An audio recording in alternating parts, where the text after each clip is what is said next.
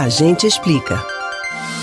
Você nem estava precisando tanto assim daquele sapato ou de um novo ventilador, mas não resistiu às promoções da Black Friday e depois que confirmou o pagamento se arrependeu? Bom, você tem direito de arrependimento previsto no Código de Defesa do Consumidor e pode desistir da compra. Você também pode desistir do produto que comprou em catálogos ou telefone, sejam produtos como eletrônicos, artigos domésticos e roupas, ou serviços como passagens aéreas e diárias de hotel. Mas tem que seguir algumas regrinhas. Sabe como funciona? O direito de arrependimento diz que o comprador pode desistir do contrato em até sete dias corridos a partir da assinatura ou do recebimento do produto consumidor tem direito de receber de volta o valor do produto, do frete e da postagem de envio de volta da mercadoria. Para isso é importante imprimir ou salvar todos os documentos que demonstrem a compra e a confirmação do pedido.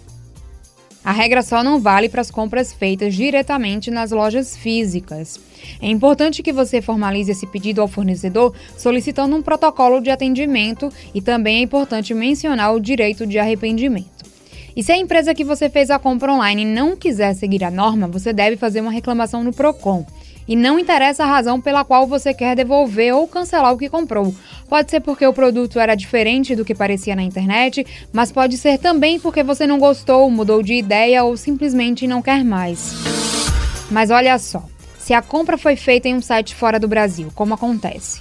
O Código de Defesa do Consumidor é abrangente, mas está limitado ao território nacional.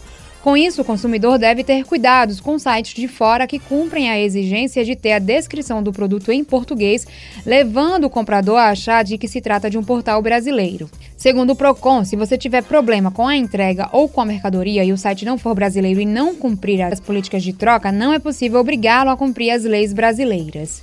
Então fique sempre alerta e atualizado sobre os seus direitos. Você pode ouvir novamente o conteúdo do Agente Explica no site da Rádio Jornal ou nos principais agregadores de podcasts Spotify, Google e Apple Podcasts. Camila Brandão para o Rádio Livre.